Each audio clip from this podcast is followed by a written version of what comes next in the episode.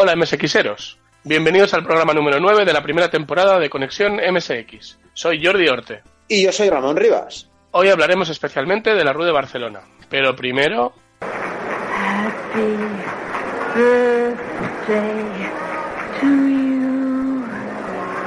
Happy birthday to you. Jope Ramón, nos pones a la Marilyn, tú eres la leche, eres lo más retro que hay. Sí, hombre, tío. Si se ha de cantar cumpleaños feliz, se hace algo con clase. Y vamos, o- oye, ¿o no firmarías que alguien como la Marilyn nos cantase el cumpleaños feliz eh, Sí, a la sí. MSX? La lástima es que el 27 de junio de hace mucho tiempo, en el año 1983, Marilyn ya, ya había palmado. Pero bueno, Sí, muy- desgra- desgraciadamente. Bueno, eh, nos queda, no, eh, en aquella época, eh, Madonna, no, todavía no. por, por ahí andaba, por ahí andaba. No, no, no, ni, ni la tampoco, ni la Samantha Fox, no, tampoco. Pero, pero bueno, 35 años, ni Jesucristo ni Alejandro Magno llegaron a los 35, ¿eh? O sea que... es- eso dicen. Eso, eh, 33 eso uno, dicen. 34 el otro, ahí estaban. Uno un imperio y el otro otra cosa, pero bueno. Bueno, chico, ¿y tú, tú dónde estabas hace 35 años? Yo en la GB. Yo estaba. Estaba EGB haciendo, y... eh, el, eh, el 83, no sé si estaba haciendo tercero de básica, y entonces ya tenía ordenador, tenía un Oric 1, un eh, Oric- que era de gomas. Yo creo que tenía una Game Watch o algo así. Como mucho. Sí. Sí, sí, no, lo mío, yo el, el MSX lo conseguí eh, un poco más tarde, con 11 años. En aquel momento, en el tre- eh, hace 35 años, pues no sé, como tengo 17 ahora, pues tenía 8, 8 No, años o así.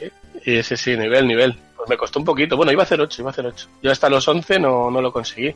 ¿Y tú cómo, cuándo lo conseguiste? ¿En qué año? A ver, era, era el 84, abril del 84, si no me falla la memoria. Tenía 9. 9 años, en el 84. Y- HD 75p. Muy bien, muy bien. O sea, un, un Sony como yo. Yo tuve un HB 501P con su caseta incorporada y muy feliz. ¿Y cómo lo conseguiste? ¿Que tuviste que hacer algo especial? No sé. No, no, no. Vender tu alma- un día. El, el Oric 1 desapareció un día y entró un MSX.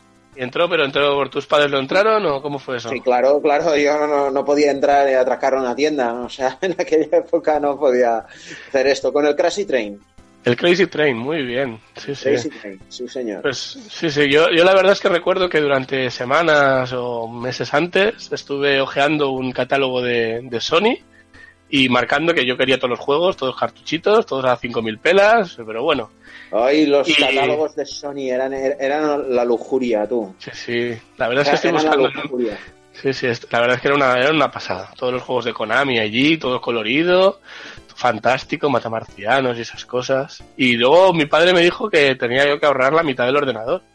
Y yo fui, iba ahorrando y pues que venía un, el tío no sé cuál, o mi padre me daba la paga semanal, 200 pesetas por la época, pues yo no compraba cromos, me lo ahorraba.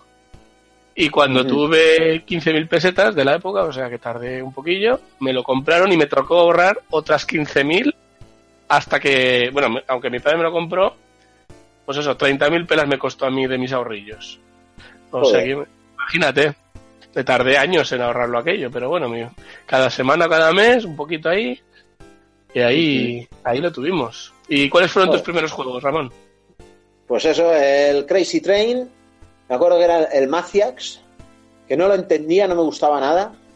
Ah, y, el- y, y- y qué más, o sea, revistas, revistas Loatan Run, eh, eh, había el Tragamanzanas, o sea, que, que a ver, que en realidad muchas de esas revistas pirateaban el juego original. Luego descubrí que el Maciax, o sea, estaba pirateado, o sea, yo lo compré en una revista.